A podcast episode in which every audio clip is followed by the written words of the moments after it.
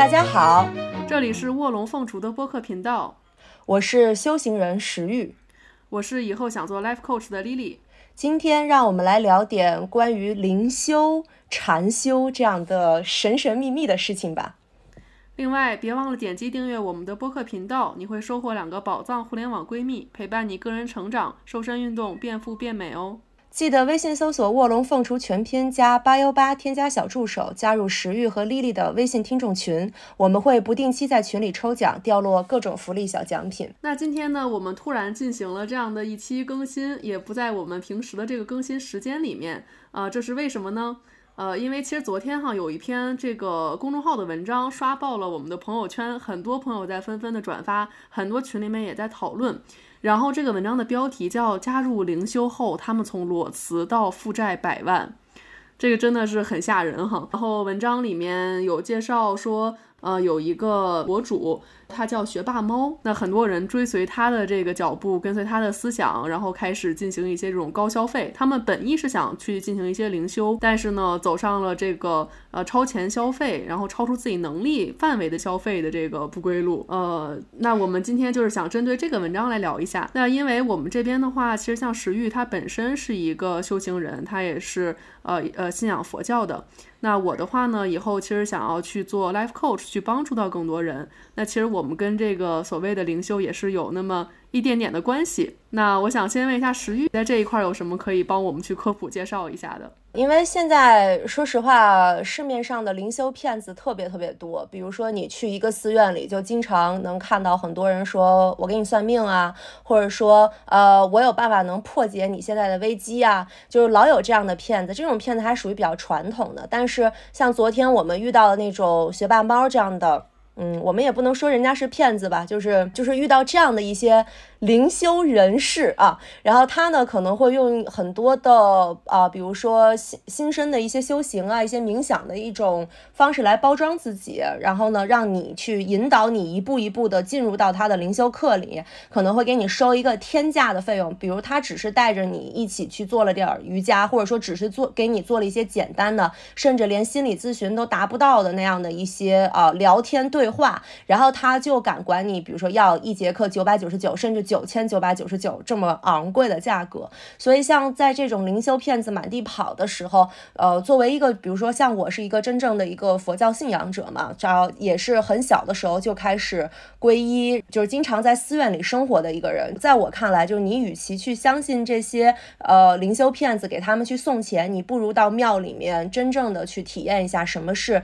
修行。呃，我想先跟大家介绍一下，就是我自己的一个修行的经历，就是我是十四岁。的时候，在北京的弘慈广济寺眼觉大师的门下受的三皈五戒，然后得了一个法名叫红玉。然后，呃，我二零一三年高考结束以后呢，就去了尼泊尔做义工。在尼泊尔的时候呢，我也在一个南传的尼寺里面短暂的居住过一段时间。然后，我们住持的这个尼师呢，之前是在我国台湾的这个佛光山学习过大乘佛法，所以我其实也通过他了解到了，比如说星云大师啊。等一些两岸三地之间的一些这个法师们，他们所在做的一些佛教的修行，包括他们所做的一些学术性的研究。然后，二零一五年我在留学美国的时候，其实就造访了这个星云大师在洛杉矶的佛光山西来寺，然后也在那边就是感受到了佛教在西方世界的一个呃弘弘法的一个过程。然后，二零一六年起，我就经常去河北搞藁城的一个叫天恩寺的小寺院，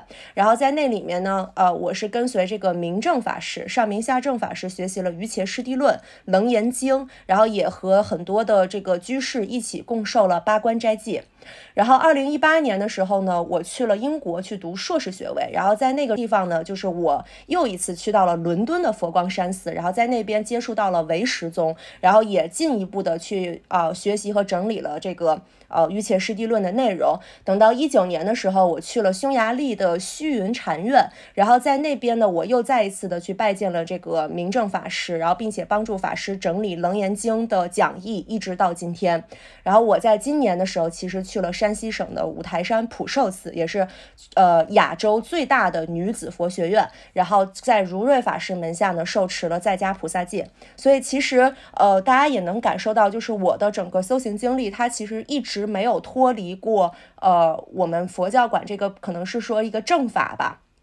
就一直是在寺院里面，呃，接触到这个佛法，在寺院里面接触到灵修，在寺院里面接触到什么是禅，什么是打坐，什么是呃冥想，就是等等各种各样的这些知识，我其实是在寺院里获得的，并没有说有一些邪门外道的东西，然后去不幸的去沾染上。所以呢，呃，我自己也能感觉到，就是我的整个修行经历也比较的统一，一直都是禅宗、净土宗，然后整个汉传佛教、大乘佛法。这样一路学下来的，所以在我的这种修行的经历过程当中，当我看到，比如说像昨天学霸猫的那种文章或者他的那些套路的时候，我我是肯定是不会去相信的。但是确实能够感受到，就是咱们。呃，现在的这个社会嘛，压力非常的大，而且咱们作为女性啊，因为我看到很多上当受骗的都是女孩子，年轻的女孩子，就是这些年轻女孩子从小没有在家里面得到父母的认可，然后一直长大的过程当中都是挺被否定的。那么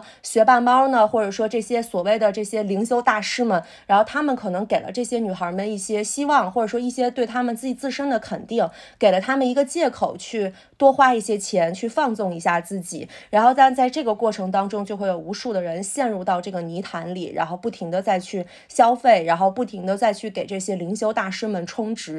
但是，其实真正在寺院里的话，就如果说，呃，你目前也呃面临了一些就是这样的困境，你希望通过修行或者灵修的方式来改变自己的人生，或者至少是改变自己的心态的话，我非常推荐你还是去一个有正法的寺院。然后，因为首先咱们寺院是呃中国国家。管理的是有政府管理的，是一个安全的环境。然后在那里，你至少不会被人骗，然后也不会被人，比如说非礼啊，者是因为我也知道有一些所谓的什么什么藏传大师，他自己也没出家，然后他跑过来，然后非礼了好多那个女学员啊什么，就这这种的也听说过。非常过分，他就假借灵修的名义，然后就是跟你睡觉什么的，说什么我身上有有什么正正能量，然后我通过跟你睡觉，我传递给你，真的有这样的神经病，你知道吧？然后这能量对，所以这种方式传播呀。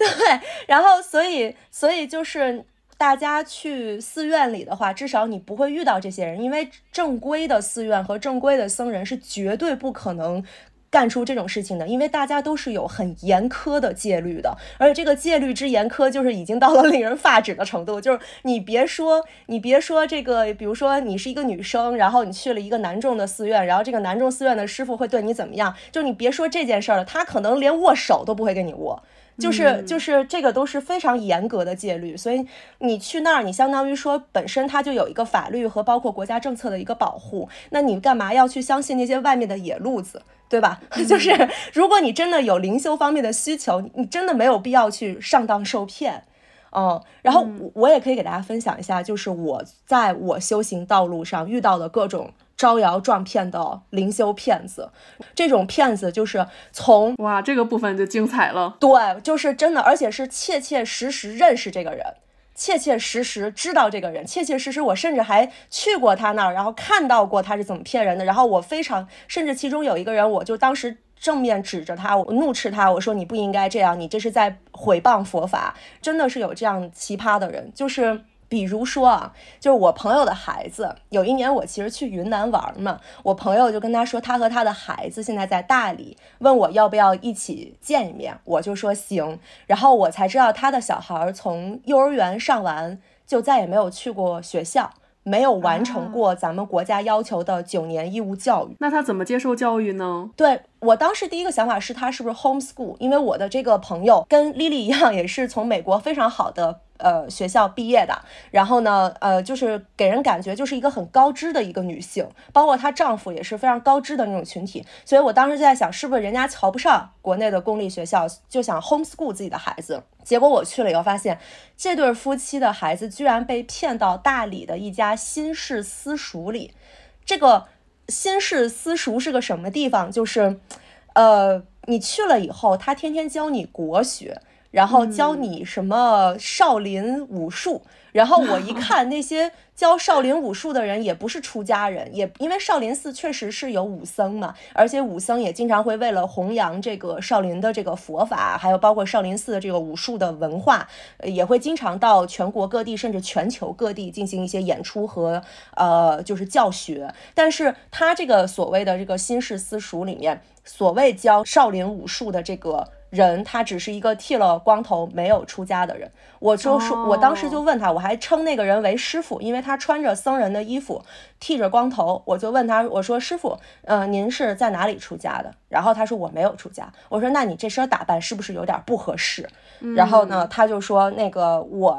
我心里出家了，我虽然没有 戒碟，但我心里出家。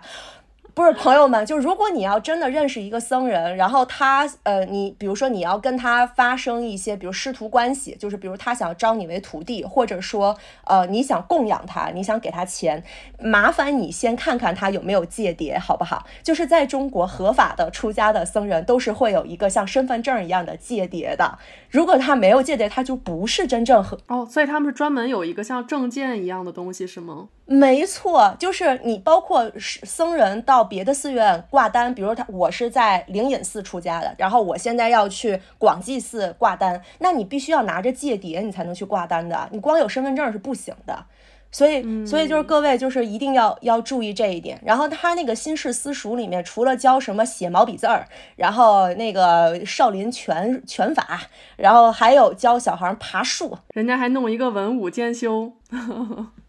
对，还教小孩爬树，然后我就说你们家宝贝儿这个，嗯，在这里面学到了什么？好像都是在学语文，在学体育。然后我说你的孩子有没有认认真真的去学数学，去学英语，然后去准备，比如说像很多小升初的这个孩子们一样，就是去呃提前预习一些什么物理化学这一类的东西。然后我朋友说，我为我们为什么要学那些？那些对于这个世界没有用。我们现在就是要让孩子成为一个很有灵性的孩子。对，成年人是灵修，然后孩子就是学灵性。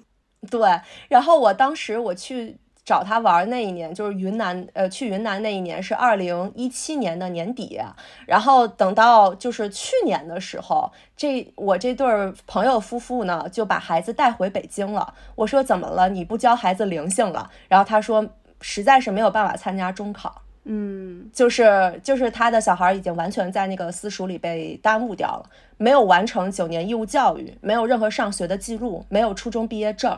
然后现在他们唯一的办法就是把孩子先送到泰国去弄一个初中毕业证，然后在泰国那边上几年高中或者上一年两年高中这种国际学校，然后再把他送到英国去读 A level，然后走高价留学的路线。因为他家的孩子已经没有办法中考了，然后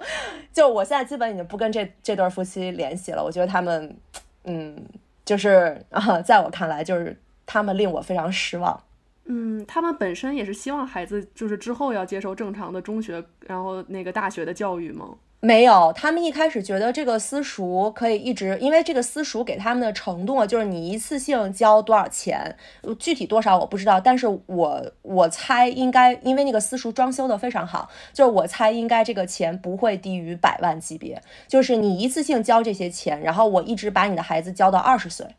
然后，但是现在就是那个私塾就是已经不开了，就相当于就是你可以理解为跑路吧。但是那个私塾的老师也在，就是说你愿意来我家给孩子上课也没问题，那就很不正规嘛，就给人一种就特别不好的感觉。然后私塾的老师里的那个流动性非常大，然后奇奇怪怪的人很多，然后他们家的小朋友呢。反正我二零二二年没见过，我那个一一六一七年就是去大理的时候见他们家小孩的时候，我是觉得，呃，我觉得这孩子就算是有点废了，嗯。所以，我们经过这个社会这么多年的发展，我们现在有这个小学到中学到大学的这样的一一整套的教育的这种设置，呃，肯定是非常有道理的哈。就是我们不仅是要学习知识，然后包括这种生活常识的培训，然后还有你这个社会化的这种交往，呃，其实是一个人的呃他的智商、情商能力各方面的去逐渐的成长和丰满这样的一个过程。对，没错，而且我觉得丽丽总结的非常好，确实是这样。但如果说你你你就是一个很各色的家长，你就说我就是不想。就是走这个呃所谓的意识形态国家机器，我就是不想就是让孩子呃受这样的教育。你可以去选择一些新式学校，但是不应该是这种灵修式的学校，不是说教你家孩子天天做瑜伽打坐，就是搞这些的学校。就是你，你还是应该让孩子得到一些基本的知识和常识的。嗯，就是这个是一个关于骗小孩的，还有一个是什么？是我在五台山，因为五台山其实是我也经常会去的一个地方嘛，因为那边是文殊菩萨的道场，然后我就每次去我都觉得非常的亲切啊，所以经常，然后它离北京也不远，开车四个多小时就到了，所以我就经常会跑。然后我有一次在五台山遇见了一个，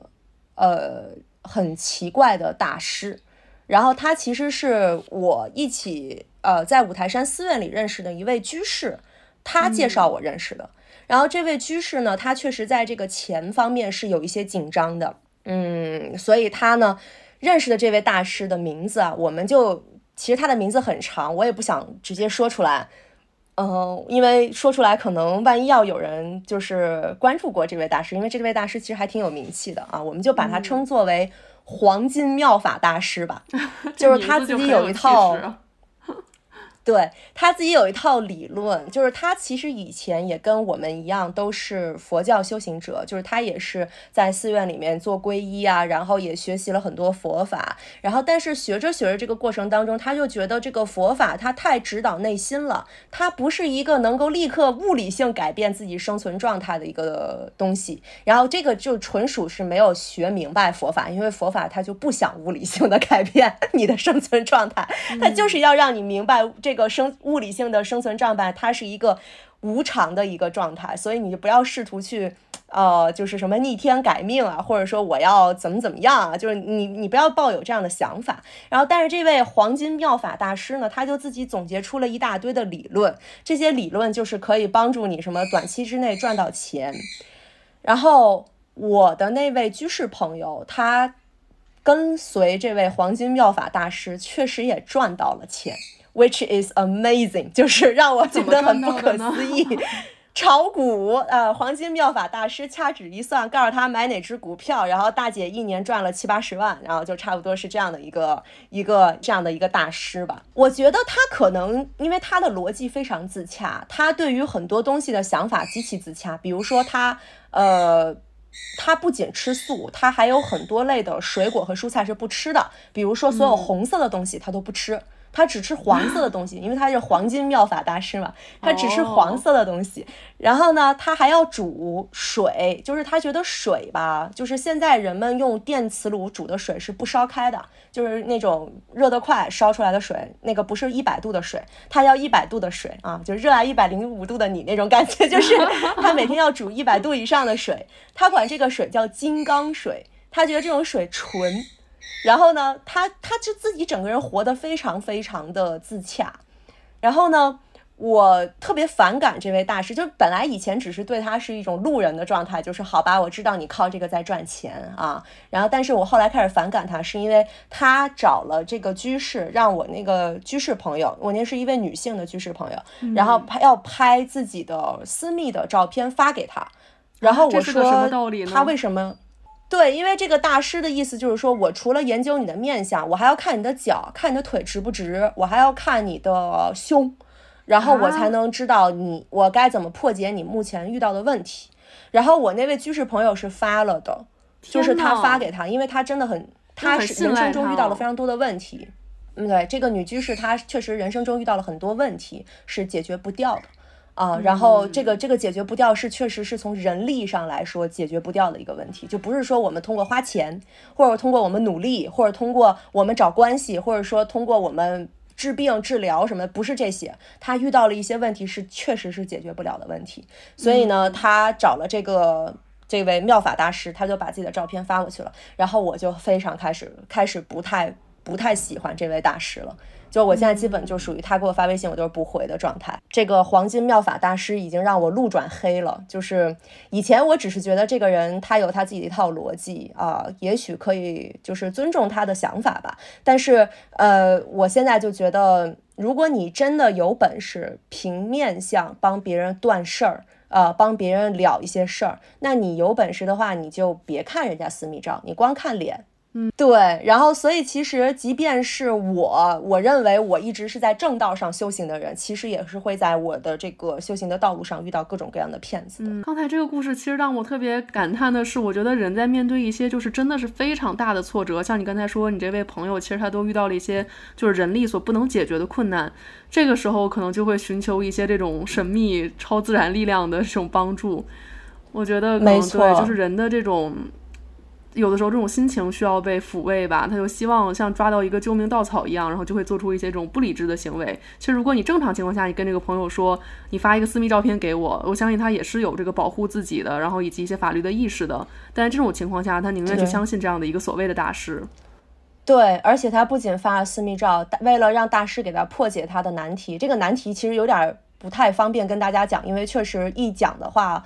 呃，就很容易，比如说暴露我这位居士朋友的一些隐私啊啊！而且其实这位居士朋友他也算是网上的一个小小的名人。然后呢，呃，所以呢，就是他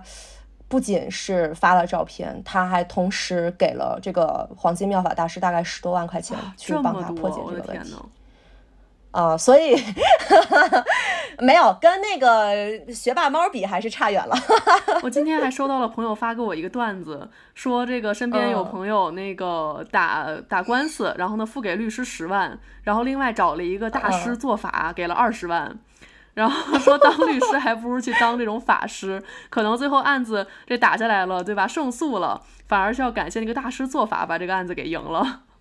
对，世界上真的是有很多这样的人。其实我有的时候就是，比如说我之前不是创业嘛，也遇到很多让我觉得是人力无法改变的事情，就是很多不可抗力。那个是那一瞬间，其实我也我也很想求助这些，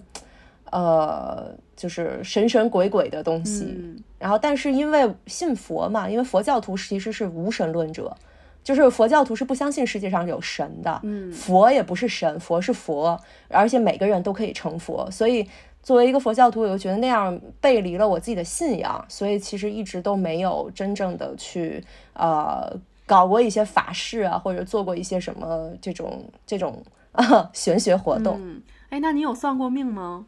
有啊，算过命是这样，就是因为跟朋友们一起去嘛，嗯，一起去算命，所以所以大家都算一下，就是抱着玩的心态嘛，就跟很多年轻人会去算个塔罗啊，或算个什么星象啊什么这种的一样。呃，我其实跟我的几个朋友去过一次门头沟，有一个村口，就是呃遇到一老神棍，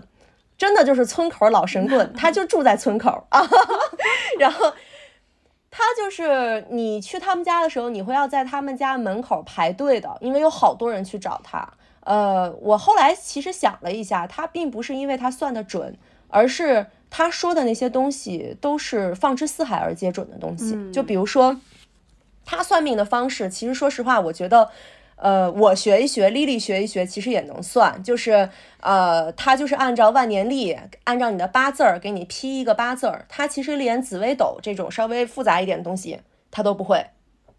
他就是批八字儿，那你批八字儿，你找一百个师傅给你批，他都是一样的，因为你除非是每个人的解读不同，但是你批出来的这个硬性的指标，就比如说你是一个什么样的命，你是金命，你还是火命，你还是水命，然后呢，你是什么样的一个八字的一个四柱是什么样子的，怎么给你，就是这些都是你拿个 A P P 你算你也能算出来，但是具体怎么解读就是。因人而异了。嗯，那这位村口老神棍呢？他是三百块钱算一次命啊，这个其实是市场价。说实话，如果你要是批个八字儿超过三百块钱或者超过五百块钱，那你基本就被骗了啊。批八字儿是一个非常便宜的东西，是一个毫无。技术含量的东西，就是你拿个你拿一个那个呃 A P P，你也能算啊。然后，但只不过就是解读不同哈，可能有的人解读的更好、更精准一些，有的人就是呃照着给你念，照着万年历给你念。然后呢，这老神棍就是三百块钱算一次命，两分钟就说完了，照着万年历念一遍，然后就把你赶走了。哦，那这也太不靠谱了，而且花的钱还挺多的。对，就是其实大家找算命先生，有的时候可能也是为了一个心理上的安慰。他确实也知道，他也给你改不了什么命，然后呢，你你的问题他也给你解决不了，你他妈三百块钱想解决人生问题，你想太美了，对吧？你这个让我想到，其实我也曾经算过一次命，就是去年我在长沙玩的时候，当时晚上呢就在街上逛，就看有那种摆摊儿的，然后他说就几十块钱算个命，我心想这确实也不贵，就当一个娱乐了，咱也不指望真的是算出什么特别这个准的东西。然后他又说可以算感情、事业和这个财运。然后我就问他，我说事业和财运有什么区别呢？他说，哎，这个有的人就是他事业搞特别好，但他就是没有钱；有的人呢就在家里面坐着，他也不工作，但他就是有钱，这个财运就往向向他这边涌。我说，那我当然是要算财运了，我算事业有什么用呀？然后呢，他当时呢就给我看我的这个面相，然后看手相，看完之后跟我说，哇，你是个富贵之人，说你这辈子不缺钱。啊，你没嫁之前你是旺娘家的，你是嫁了之后，然后你能旺婆家，而且你的这个财富向你涌来，你还能守得住。然后我一听，我说行，我就相信了，以后我不再算命了，这一回就当他算准了。然后对，其实挺好。对，我就觉得我心理上很愉悦，然后呢挺开心的，就当买个娱乐就行了。主要最搞笑的是，当时我算的时候，旁边还有三个小男孩，一看就是本地的男孩，然后在那边逛夜市的。然后他们就当时呢，他们可能还呃想着说，先看看我这边算的怎么样，然后再决定自己要不要算，在旁边暗中观察。然后呢，我算的时候，他因为他打着手电筒看我的这个面相嘛，然后我就听那几个小男孩在旁边说：“哎呀，他还挺好看的哈。”然后我就没理他们。然后等到我算完，不是那个大爷说我啊特别这个有财运，然后能守得住钱嘛？然后我说：“好好好，谢谢您。”我就准备走了。然后那三个小男孩问我说。姐姐能加个微信吗？哎呀，满脸算出桃花运了，满脸都写着说：“ 姐姐，我不想再努力了。”然后我一看他们，我说：“你们几岁啊？你们才多大呀？”然后他们说：“哦，反正我们高考完了。”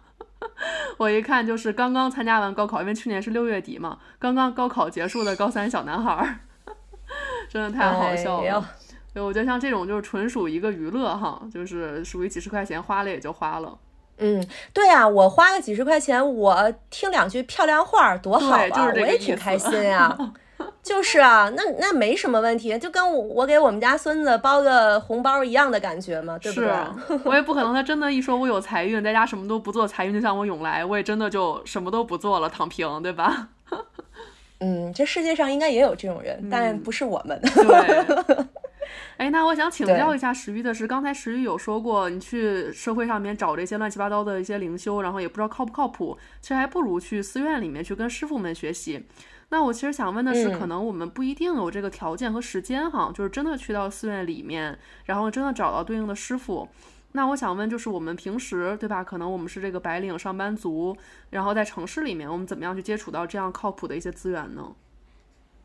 呃，其实首先啊，就是。各大的寺院啊，它其实是有自己的呃一些公众号的。这个公众号你自己可以看，它上面是比如说有一些呃企业标识啊，或者是说一些这个事业单位标识啊，就是你你你去看它有的话，那它说明就是这个是正规的这个寺院。那它的一些公众号上，其实它会发很多的文章，这些文章有的就是一些出家人师傅们来写的，然后呢，也有一些出家师傅们讲法的视频也会在上面进行传播，然后同时。呃，比如说，你看，像上海就有周边就有非常多的寺院嘛，什么杭州啊、苏州啊，其实你去一个周末也很好，就是清静一个周末也也蛮不错的。北京周边也有非常多的寺院，而且很多寺院也在招募义工，比如我之前有听说过的，像这个中国佛学院，就是在牛街那边的啊，他就有在招募这个呃经卷图书馆的义工。就是你要有空，你就帮他们去他们的藏经阁里面去整理一下这个佛教的经文，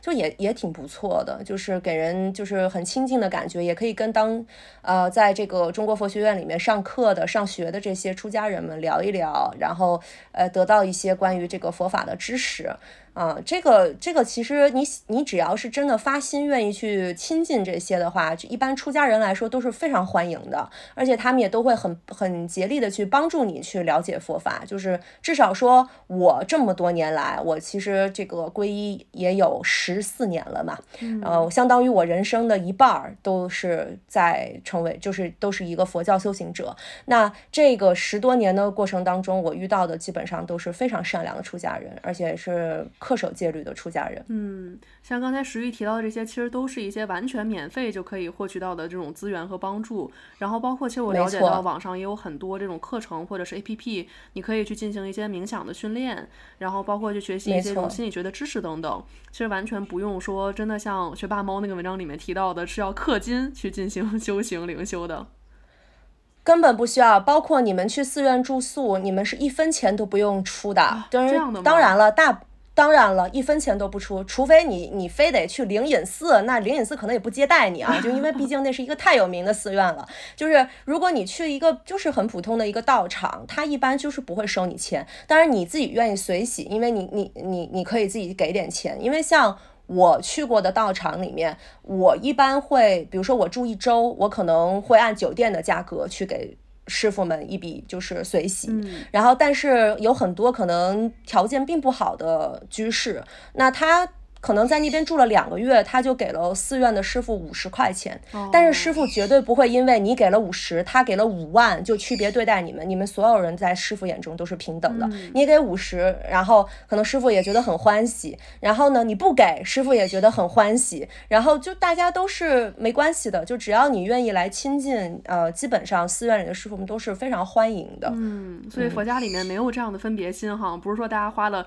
九千九百九十九就比九百九十九的更厉害。还不是你住了高档的酒店，就你就人生更自由。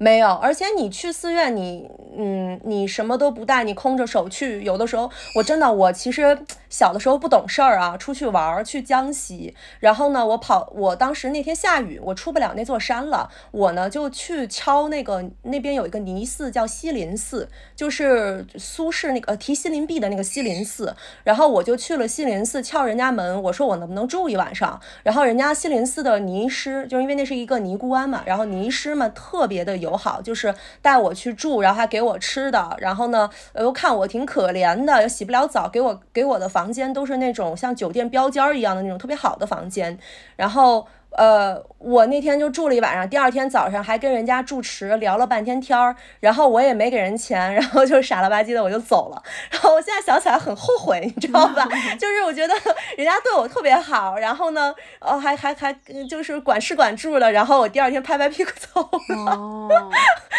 对，就是无所谓，就是真正的这个修行的人，真的是不会介意你这些。甚至比如说像我之前有去过的海城大悲寺，他们那边的僧人是连钱都不收的，你给他都不要，就是他是有不捉金钱戒，就是我不碰钱。嗯，你如果非得发心要给我们做供养，你把东西买好了拿到寺院里送过来，但是我是不碰钱的。嗯，所以就是就是这个其实是真正的一个出家人的一个。一个状态，对这个其实涉及到一个很关键的问题，就是现在我们怎么样去辨别这种真出家人和假出家人呢？因为其实，呃，就是到寺院里面肯定是更靠谱哈，但是我们在社交网络上面啊，或者在街上也会看到一些，这个当中会不会有骗子呢？肯定有，我我给我给大家几个小的 tips，然后让帮助大家去区分真出家人和假出家人。就是当然我这些 tips 它可能不是百分之百正确的，但是大不大概率是对的。就是首先给你算命的都是假出家人哦，这个很重要。这个是。这个世界上唯一能够给你算命，就是咱们说佛教和道教啊，就只说这两种宗教啊，其他的不谈啊。真的能给你算命的，只有道教的正一派道士，就是他们正一派道士是不仅可以给你算命，他们还自己能结婚，就是就就是跟普通人是一样的。啊，然后他们就是就是感觉上来说，他们是想要通过算命、通过方术的方式，然后来呃解决生活问题的，这是正一派的道士们。然后还有的，咱们佛教的出家人是绝对不会去算命的。嗯，啊，就是你如果遇到了，可能是他也会点正一派的东西，但是他应该是不太会主动给你算，并且管你要钱。就是呃。因为我也认识到有一些这个呃寺院里的师傅非常的优秀啊，佛道双修啊，就基本上就是道教的很多东西人家也知道，然后但是他不会主动去给你算这个命，也不会通过这个去来赚钱的，因为佛教的出家人他们会觉得算命没有意义，就是你好，那你改变了你的目前这一辈子这一生的一些事情，然后你变得有钱了，那又怎么样呢？呃，你你还是不能成佛，就他们的目标是成佛，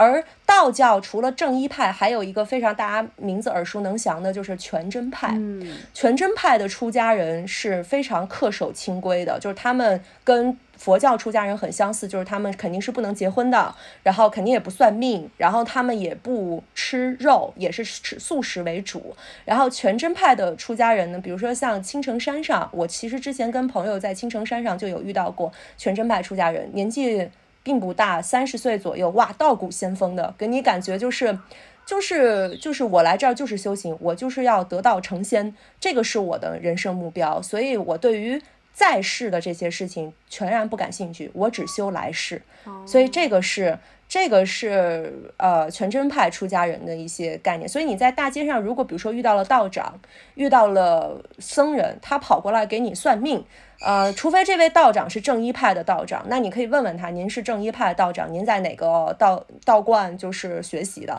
你可以问一问。但如果他说自称是全真派的道长，然后过来给你算命，那我个人认为就直接 pass 掉，你就走就行了，你也不用去说他什么，你就走就行了。然后还有就是大街上有的时候，就尤其是像雍和宫门口啊，或者一些大寺院、大丛林门口，你经常能碰到乞讨的出家人。就是他拿着个钵，然后管你要钱，呃，托钵乞讨的出家人，并不是说他就是假出家人，但他比较大概率上来讲是假出家人，因为呃，很多现在尤其是国内汉传寺院，其实很多寺院其实是不太希望自己的呃僧众们去。托钵的，嗯，就是呃，不太希望你去这个呃，我们叫做那个化缘嘛，就是行化嘛，就不太希望你是这么做的。呃，只有说，比如说寺院里有一个集体的活动，就是你看到大概。呃，几十个僧人或者一两百个僧人在沿街进行一些这个化缘啊、托钵这样的一些行走的一些这个这个是寺院组织的活动。就比如说像海城大悲寺之前就有带着他们的僧众重新去走玄奘西行的路线，呃，然后这个就很了不起。然后还有一个纪录片。叫古道清凉，讲的就是他们当时托钵行走的故事。就是如果你遇到的是几百个僧人或者几十个僧人在托钵的话，那说明他们其实是在苦修。然后那你可以去做一些供养。但如果你是大街上碰到一个孤零零的僧人，然后他在托钵，然后他或者说你觉得他就不像一个僧人，他就是跑过来管你要钱，他不是管你要饭吃，那我觉得嗯大概率可能会是假的出家人。但是对于我来说，因为我已经受了菩萨。萨戒了嘛？呃，菩萨戒它是这样，就是呃，如果啊，就是呃，路有乞讨者，那我们作为受菩萨戒的人是不能让人家空手而还的。所以即，所以在路上只要有人乞讨，我一般就会给。然后还有一个 tips 呢，呃，他就是说，如果。你在夏天遇到了满处乱跑的出家人，就比如说这个出家人，他今天在杭州，明天在苏州，然后后天在什么广州，就是如果你在特别盛夏季节遇到了这样的出家人，很大概率是假出家人。因为佛教有一个概念叫做节下安居，什么意思？就是每年的农历四月十六日到七月十五日这之间。这个僧人们一般是不太会出门的，一般都会在这个呃丛林里面，就是我们丛林就指的是各大寺院啊，在丛林里进行修行。啊，因为因为夏天啊，就是出家人慈悲为怀嘛，又不杀生嘛，那么你夏天的时候呢，呃，虫草多嘛，就是小虫子多，然后呢，你出门的话就容易踩踏到虫子啊，然后呢就会伤害到虫子的性命，然后也容易去把那些刚刚新冒出芽儿的植物。给踩了，所以呢，出家人就是觉得我我不想，就是呃，在这个节下安居的期间呢，去去杀生，去毁坏一些这个花草树木啊，因为花草有灵嘛。那呃，我在这个期间，我可能就不大会出门。然后等到七月十五日这一天，也叫盂兰盆。呃，法会嘛，这一天会有盂兰盆法会，这一天也叫佛欢喜日。在这一天之后，很多的出家人都会选择在这个季节，就是初秋的这个季节呢，啊，到各大寺院去学习。然后你你就会在这个季节里经常看到很多走动的出家人了。那他可能比如说我我我去一趟苏州啊，我去交换一下交流一下，然后我甚至出一趟国，我去开个讲座，这些都是非常有可能的。但是节下安居期间比较比较的。少有会有人离开自己的丛林。嗯，明白，真的是一个比较好的识别的方式哈。如果这师傅一到夏天就恨不得巡演一样，满处跑，那挺奇怪的。对，呃，也不一定他就是假的，但他真的挺奇怪的。巡回演出，对。然后还有就是刚刚 Lily 你不是提到，就是现在有好多出家人发抖音或者说发小红书吗？呃。我先说个事儿啊，就是发抖音的还真就不一定是假出家人哦，这还真有可能是真的，而且非常有概率。就比如说，你看像有很多，呃，少林寺的一些武僧。啊，他们会发很多就是少林寺武术的视频，嗯，就我我觉得可能有一些人会在抖音上刷到嘛，这些呃呃师傅们，他们就是从年纪很小的师傅到年纪比较大的师傅们，他们在抖音上甚至都有百万级的粉丝，然后呢有非常多的人关注他们，然后可能很多师傅人长得也是。法相庄严啊，比较英俊帅气，然后呢，就有非常非常多的人去关注到他们的抖音。那其实他们还真不一定是假的，就比如说，你看像少林寺，它本身就是一个非常大的 IP 嘛，然后呢，他们自己也会去做一些少林寺方面的一些 IP 运营，然后呢，人家少林寺也是需要吸引更多的人才来到我们寺院里面修行，然后弘扬佛法。所以其实这种赛博弘法也是一种宗教的愿景，同时呢。呃，作为建寺安僧的话，他也是有经济需需求的。嗯，就什么是建寺安僧？就是现在大家其实出家的人还蛮多的嘛。就是僧人出家了以后，那你住在哪里呢？那你是不是得盖个房子，盖一个寺院？然后让僧人们搬进去住，那你盖寺院肯定是需要钱的。那也不是说天天每个寺院都有各种各样的居士去给你们送钱。比如说你作为这个寺院里的师傅，你能自己说通过互联网啊赚一些钱，拿到寺院里面去做这个修建的工作，那也是功德很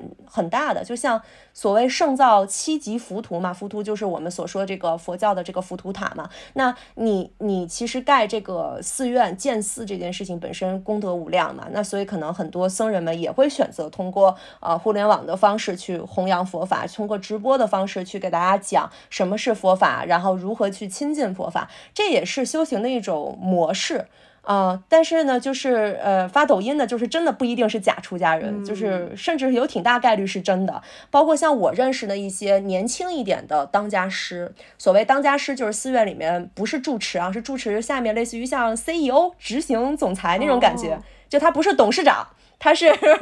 他是那个这个总总执行人啊，然后就像有一些年轻的八零后的当家师，他们基本上都是会熟练的去用这个小红书啊、微信公众号啊等这些，包括一些私域流量，像微信群啊、啊 QQ 群啊这些东西，去把呃自己的信众呃聚集在一起。尤其是在疫情期间嘛，有很多人是没有办法来寺院里听法的，那师师傅们需要满足这些信众们去听法，然后学习。经经文的这些需求，那他可能比如说就是在网上给大家讲，然后在网上给大家录音频，然后发发一些这样的课程，然后你可以学习到各种各样不同的这种经文。所以这个其实就是呃，你你真假出家人的分辨，就是大家还是可以留意一下。嗯，我感觉石玉真的给我们提供了很多非常。呃，实用的技巧哈，然后包括前面我们提到一些这种免费的这种资源，包括大家可以看一下这些师傅的这些账号上的内容，其实也是一个了解的渠道。那其实我们回到学霸猫的这个话题。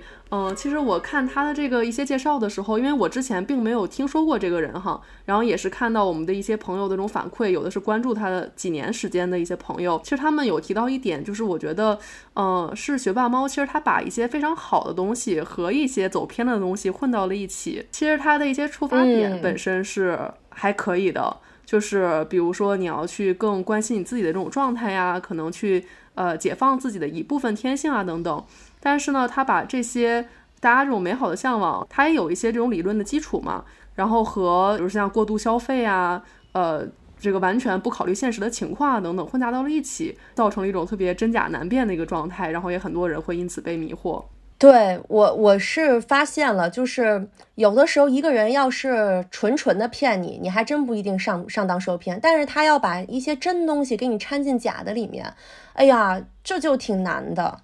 对我也是感觉，其实很多人也是可能以比如说佛教的思想为基础，或者包括一些身心灵的一些核心的一些理念为基础，但是自己去做了一些延伸，然后就导致这个可能就会逐渐走偏。是的，其实啊，说实话，我今天还挺想让丽丽给大家讲讲，就是关于这个 life coach 的这个事儿，因为我所了解到的灵修，它主要是依据在佛教基础之上的。但是我也相信，像咱们很多听众，甚至包括有一些朋友，他们是大家是其实不信。呃，宗教的，大家就是很多对于这些就是心理学上的东西，甚至说是个人成长、人生发展这方面的东西，还是非常感兴趣的。学霸猫也是利用了这一些高知群体的一个这样的认知，然后呢，他可能从宗教里面借了点东西，从身心灵里面借了点东西，然后一起揉杂了在一起，然后呢，让你不停的给他花钱，不停的充值。那我其实挺想问问 Lily，就是真正这个 life coach 到底是什么？就是这个词，其实对我来说也有点陌生，你能不能给大家讲一下？哦，对，就是其实我身边那些熟悉我的朋友是知道我即将开始就是 life coach 的一个人生教练课程的学习。呃，那这是一个具体什么概念呢？嗯，就大家知道，可能过去这些年，心理咨询师是一个非常呃热门的一个方向哈，就是大家可能有什么这种呃不太开心的或者情绪上面出现一些问题了，可能第一反应会去寻求这个心理咨询的一些帮助。呃，那其实对于我来说，我对他的理解是，life coach 其实像一个更轻量级的一种咨询和帮助。呃，可能你不需要陷入那种特别。呃，特别特别负面的情绪或者一个状态，然后你只是希望有人跟你去可能聊一聊，或者帮助你走出当前的一个不好的一个心情和状态，找到一个更好的解决问题的一个方式。你可以其实可以去寻求这样一个 life coach 的这种帮助和这个辅导。呃，那我其实 life coach 呢，它也是分做不同的这个方向和流派的。呃，那我目前即将去学习的是一种共创式的教练，其实它主要就是通过呃倾听和对话，去帮助这个来咨询的人去发现自己的一些力量，然后通过自己的力量去解决自己当前的一个难题。其实它重要的两个部分呢，第一就是我们会充分的去倾听这个来访者他自己的一个问题。包括他对于问题的这种描述，还有他表达的方式，其实都能反映出来很多他的内心的一种真实的想法。然后第二呢，我们是可以通过对话的一个方式，去引导对方去积极的这种思考和挖掘自己，然后去解决自己的一个难题。因为其实我是相信每个人，就是你解决自己的这个人生，让他变得更好，其实说白了还是要通过你自己的力量。我们外界不管是亲人还是朋友，还是像这种呃这种导师，他再怎么样去帮助你，还是外界的。其实最后你还是要靠你自己的这个努力去呃尽量的让生活变得更好，然后更健康一些。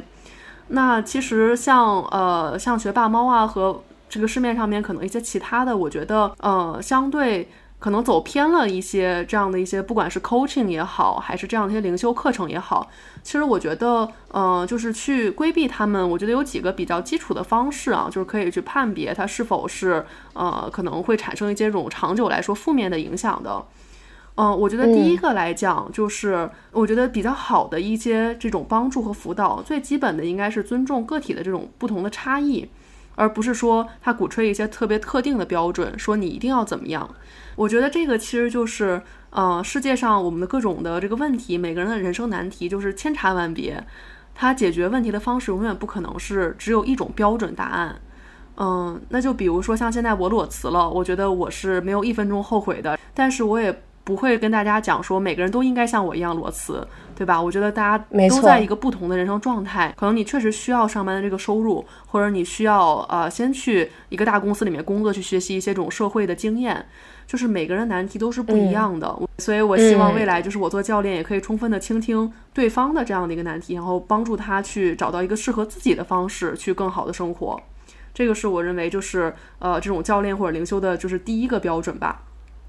然后第二个，我觉得比较重要的是，它整体来说还是有我们所谓的正能量的，就是整体来说比较简单的一个判断方式，就是我觉得它还应该遵循基本的这种公序良俗，或者我们所谓的一种传统美德。就是我觉得啊，比如说像善良、正直啊、勤奋等等的这样的，我们说这种比较传统的一些美德，其实还是有它的道理的。呃，像我觉得现在社会上面流行的一些导师，可能还会给你强调说。啊、比如说你就是要呃一切向前看，对吧？可能感情要放到第二位，嗯你要把利益放到第一位。然后包括像呃，我们看到这个文章里面所鼓吹的，就是你就是要消费，你超过自己能力也要去消费，享受一个美好的生活。我觉得像这些，当你第一次听到它的时候，你觉得不太对劲的时候，你就要非常警惕了。可能他会之后用很多的这种逻辑和例子去跟你证实它是对的，但是我觉得当你你第一次听到他，你觉得哎这个东西让我不太舒服，好像他跟我长大过程当中听到的一些我们一直听到的这种道理，我所坚信的东西不太一样的时候，一定是要非常谨慎的。嗯，就是不要去跟一些鼓吹厚黑学的导师去有一些很深切的接触了，是吧？对，是的，我觉得肯定我们有很多特别传统的一些美德，肯定也是值得讨论和我们用不同的角度去看待的哈。比如说像这几年，我们也经常会讨论说，就是关于呃和父母的相处，对吧？我们可能对于所谓传统的那种孝道会有新的这种理解方式等等，我这个是非常。正常和自然的，就是随着我们社会的发展，大家肯定会在精神上面有这种新的追求，然后会对一些传统的这种美德和呃这种生活方式会有一些质疑。但是我觉得基本盘我们还是要遵循这种比较正向的，然后和善良的这种呃力量，而不是要去就是往这种特别，比如说像功利啊，或者是往自私啊等等一些方向里面走。我觉得这个大家还是要就是相信自己本身的一些直觉和判断。然后我觉得，呃，第三个特别重要就是，我觉得你这位不管是灵修的导师也好，还是你的这个咨询师也好，他一定要尊重不同的意见，就是能够听得进去别人不同的观点。我觉得，当一个群体一旦形成一种就是就是这个人说的话他才是对的，或者只有这种方式他才是对的，那其实就非常危险了。呃，那你能具体举一个例子，跟大家说说什么叫做尊重不同意见，让别人说话吗？嗯，我觉得我举的这个例子可能它不是直接的这种灵修相关的，但我觉得它其实是一个很好的缩影。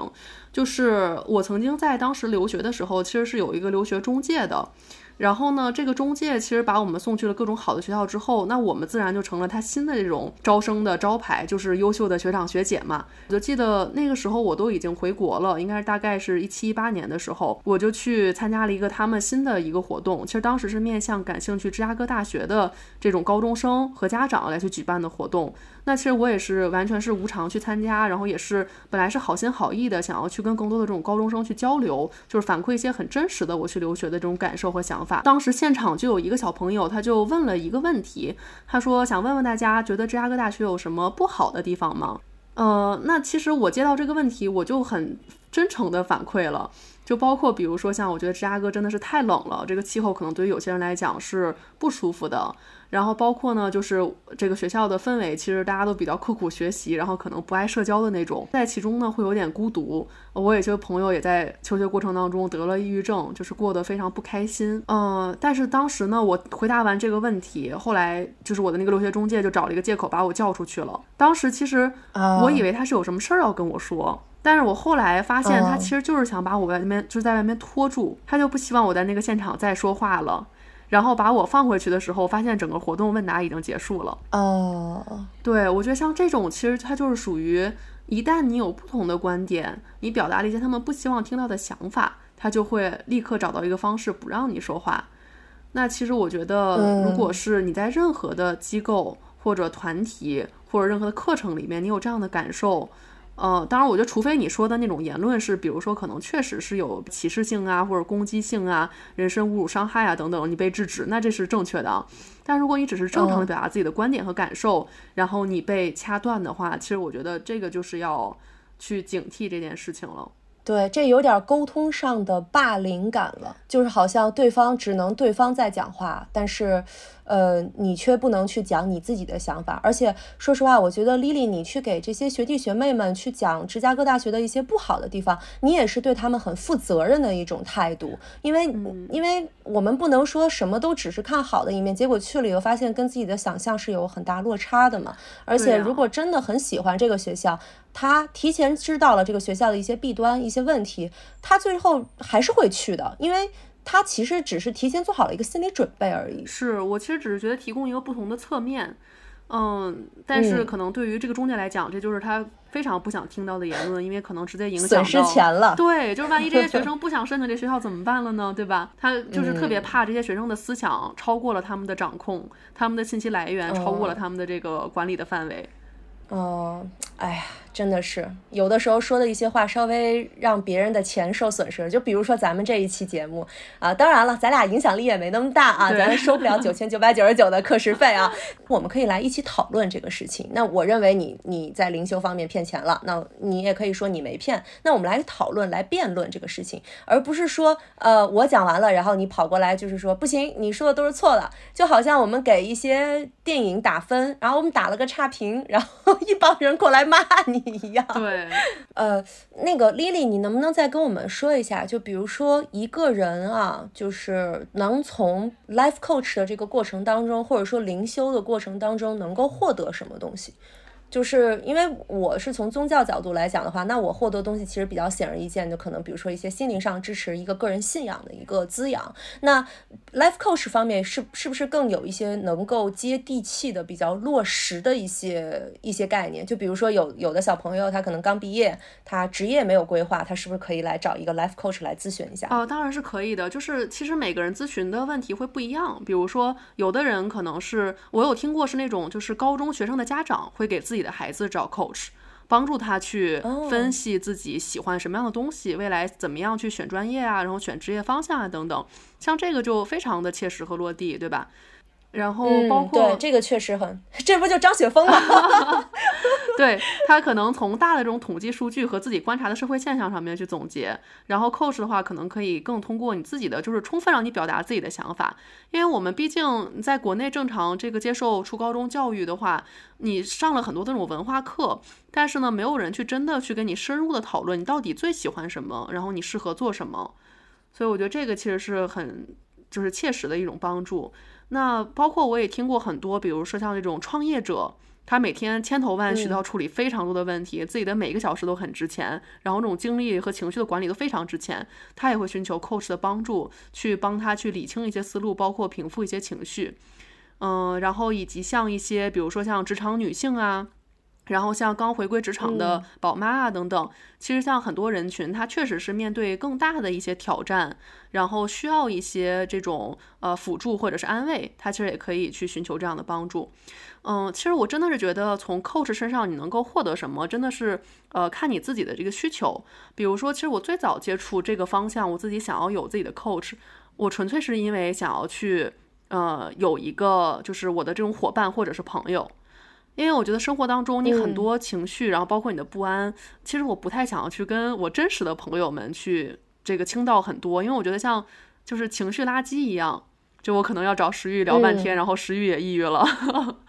啊，是的，是的，这个东西会传染，对，它真的会 传染。所以我不希望给我真实的家人和朋友造成这么大的一个负担。我觉得他们也很忙，也很不容易。那我不如去找一个这样付费的朋友，就我宁愿付一笔费用，然后呢帮让他去帮助我去，呃，一方面我又倾到了我的情绪，一方面他还通过对话可能帮我梳理清了思路，然后找到一个更好的解决方式。所以我觉得，其实只要我们自己心里面是更开心的、更健康的，呃，你不管是去寺庙还是去 coach，然后你不管是花钱还是不花钱，其实都是可以的。真的是只要自己想清楚自己的最早的初心是什么，不要你刚开始想好的是我想要更快乐，然后最后终点是我要花更多钱，这个就不对了。没错，没错，嗯。还是要遵守一定的这个公序良俗哈。嗯，是的。嗯，那我觉得咱们今天的这个分享还是挺丰满的啊，内容还是挺多的啊。然后大家对于 life coach 如和呃石玉的一些就是寺院里的经历，如果感兴趣的话，也可以在评论区留言。我们未来还是会展开去讲一讲这两部分的内容的。然后另外，如果说你目前正在面临灵修方面的选择，就比如说你可能你觉得你被骗了，或者说你在灵修过程当中，你觉得你自自己深陷入到了一种泥潭当中，也欢迎你加入到我们的微信群里来一起讨论。我们的群友都非常的友好，然后可能很多人。其实是可以给到你一些帮助的，嗯，然后呢，大家也可以来呃帮你去梳理一下，你是否真的有被呃你目前跟随的这样的一个 coach 被骗，或者说呢你自己面对的一些事情你解决不了的话，也欢迎找我们这两位互联网闺蜜来一起谈谈心。啊，我们的都是不收费的啊，在这个群里我们肯定我对我们可不会收你钱，所以大家就是一起来聊一聊，看看能不能解开你的心结，好不好？好的，那请大家务必订阅我们的频道，然后可以呃搜索卧龙凤雏的这个全拼加八幺八，添加我们的小助手进入我们的听众群。那我们今天的节目就到这里啦。今天因为录的比较仓促，我们是线上录制的，然后可能这个录制效果会略微比平时稍微差一点点，然后请大家多多包涵啦。